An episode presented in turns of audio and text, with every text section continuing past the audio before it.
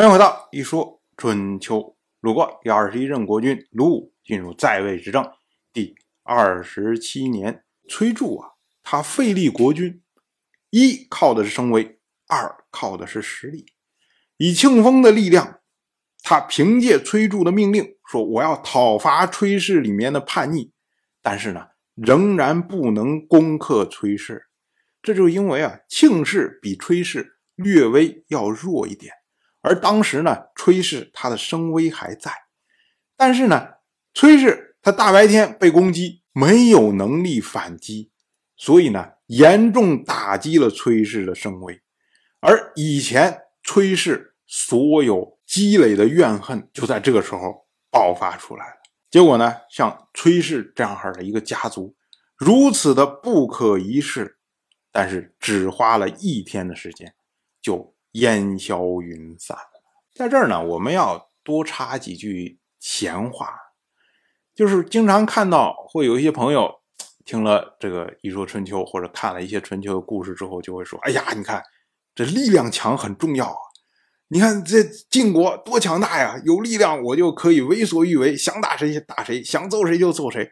你像那些小国没有力量，就整天被人欺负。所以呢，我们一定要得到足够的力量。”然后我听了之后，我说：“这个这是春秋想讲的内容啊！春秋就是想告诉我们说，呃，我们一定要让自己力量比较强，然后我们才可以欺负别人，才可以不被别人欺负。”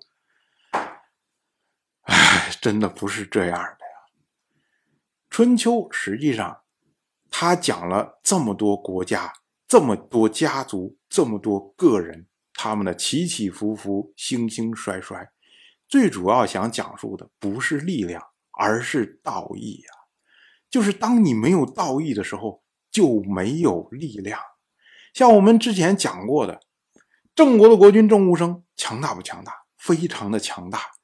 但是呢，郑务生他给人搞阴谋诡计，最终呢生出来这么强大的儿子，互相之间搞阴谋诡计，所以他一去世以后，郑国整个搞得乱七八糟。像齐国的先君齐小白强大不强大？也很强大呀。可是齐小白到末年的时候也是乱来啊。最后呢，搞了几个儿子杀来杀去，杀来杀去，最后把齐国本来一手打造出来了霸业给搞没了。你像晋国强大不强大？晋国很强大呀。可是晋国不遵从道义，强令让鲁国归还汶阳之田，结果搞得那么多年。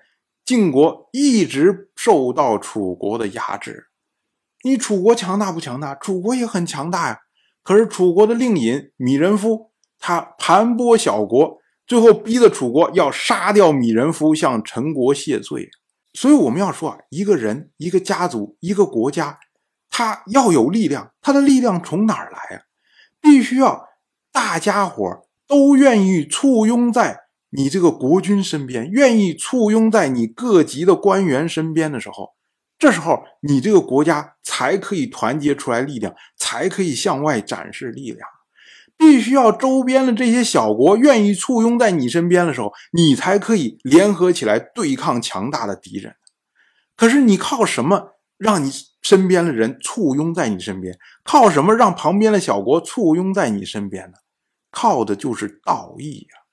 没有道义，你再强大的国家瞬间就会崩溃；没有道义，再强大的家族，像晋国的西氏，何其的强大呀！四军八卿里面占了三个位置。可是这样强大的家族说垮就垮掉了。像崔杼也是这样啊，如此强大的家族，一天时间烟消云散。为什么？因为你不讲道义啊！你不讲道义。人心离散，不只是外面的国家离散了，你国家内部的人离散了，你家族内部的人都离散了，那你的力量从何而来啊？所以，我们不能迷信力量，不能一心的只去追求力量。力量是由道义而来的，没有道义就不可能有力量。当然了，这些都是一些题外话。同样是。本年的秋天，楚国大夫韦霸前往晋国参加盟誓。我们之前讲过，晋楚在宋国举行了弭兵之会，紧接着呢，就各派使者到对方国家举行盟誓。那楚国这边呢，派的就是韦霸。那晋国的国君景彪就宴请韦霸。等到宴会结束要退出去的时候，韦霸赋诗祭罪。既罪呢，它是出自《诗经·大雅》，其中呢有“既罪已久，既饱已得，君子万年，戒而敬福”。那韦霸呢，就以此说：“哎，多谢您的款待，我现在已经酒足饭饱，并且呢，颂扬晋彪他是太平君子，有万年的福禄。”当时呢，晋国的大夫杨蛇溪就评价韦霸，他说：“啊，韦氏能在楚国繁衍生息，真是应该的，承接国君的命令，不忘机敏从事。”韦霸将要执政楚国了吧？姬敏以侍奉国君，必能够养护民众。不让他执政，还能让谁呢？哎，可能有的朋友说，这就是套路啊！前面先有这些非常聪明的智者出来来说，哎，你看这个人将要执政了。那后面呢，这个人就真的要执政了。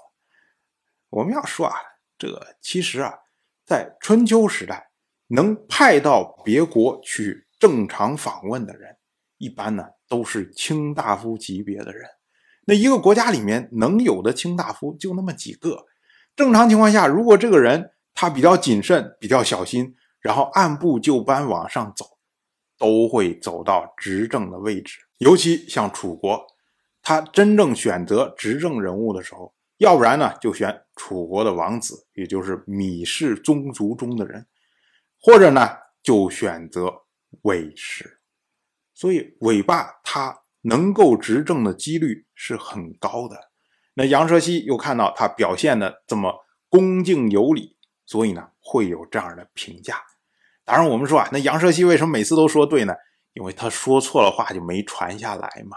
到了本年的冬天，楚人向鲁国征召齐国的流亡之臣。申先瑜，我们要说啊，之前齐国崔氏之乱，齐国先君齐光被杀，那么申先瑜呢，他就流亡到了鲁国，他在野外雇佣仆人为齐光服丧，那算算时间呢，到现在满三年了，也就是说三年之丧已经服完了，所以呢，楚国就招他前往楚国做官。那申叔瑜呢？他就前去祖国，被楚国封为右尹。同样是本年的冬天，十一月初一日食又发生了。这次日食呢，根据今天的推断，发生在公元前五百四十六年十月十三号，是一次日全食。当然，《春秋》记录这次日食记录在十二月。也左传认为呢，说因为掌管历法的官员出现失误。两次应该至闰月的时候没有至闰月，所以呢，导致本来应该是十一月的日食记在了十二月。当然了，也有说法认为这是《左传》自己瞎说的，根本没有凭据。那天道悠远呐，我们就不多做评论了。当然了，我就这么一说，您就那么一听，感谢您的耐心陪伴。一说春秋的第一本图书《惊泽》已经正式出版，《惊泽》收录了从春秋开篇到郑国国君郑务生去世的春秋故事，加上多篇的番外回声以及年表、人物关系图、春秋经原文等辅助内容，方便大家和音频参照阅读。有兴趣的朋友，快去公众号“一说春秋”看看吧。